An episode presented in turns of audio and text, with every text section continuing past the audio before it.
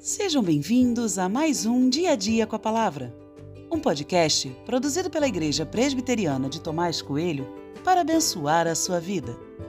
O título de hoje é A Atitude Faz Diferença e tem por base o texto de 2 Reis 1, 13, que diz: O rei enviou um terceiro capitão de 50 com os seus 50 soldados. Este terceiro capitão de 50 subiu o um monte, pôs-se de joelhos diante de Elias e lhe suplicou Homem de Deus, peço por favor que a minha vida e a vida destes seus servos, os cinquenta soldados, seja preciosa aos seus olhos. Acasias, filho de Acabe, reinava sobre Samaria. Ele sofreu um acidente em seu quarto e pediu aos seus servos para consultarem um ídolo chamado Baal-Zebub sobre sua saúde. Deus então enviou Elias, que disse aos servos do rei que este não mais levantaria da cama até que morresse. Ao ouvir essa sentença de morte da boca de seus servos, Acasias mandou buscar Elias imediatamente. Foram enviados dois grupos atrás de Elias, um de cada vez.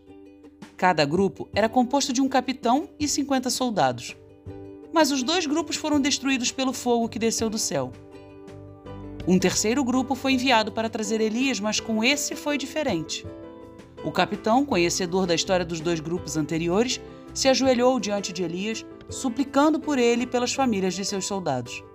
Ao invés de ordenar que Elias o seguisse, ele suplica pela misericórdia do profeta e este, orientado por Deus, atende à voz do capitão. A forma como falamos e como nos portamos faz muita diferença. Três grupos foram cumprir a mesma missão, mas só um deles voltou vitorioso, e a diferença foi a atitude. Ele não deu ordem, mas foi humilde. Os capitães anteriores agiram de acordo com o protocolo. Não fizeram nada de errado, estavam debaixo de ordens. Mas isso não os livrou da morte. Seja humilde, independente do seu posto ou posição.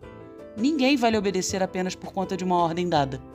No final, a gente percebe que a atitude faz toda a diferença. Tenha uma boa atitude em relação ao outro e certamente o desfecho também será diferente.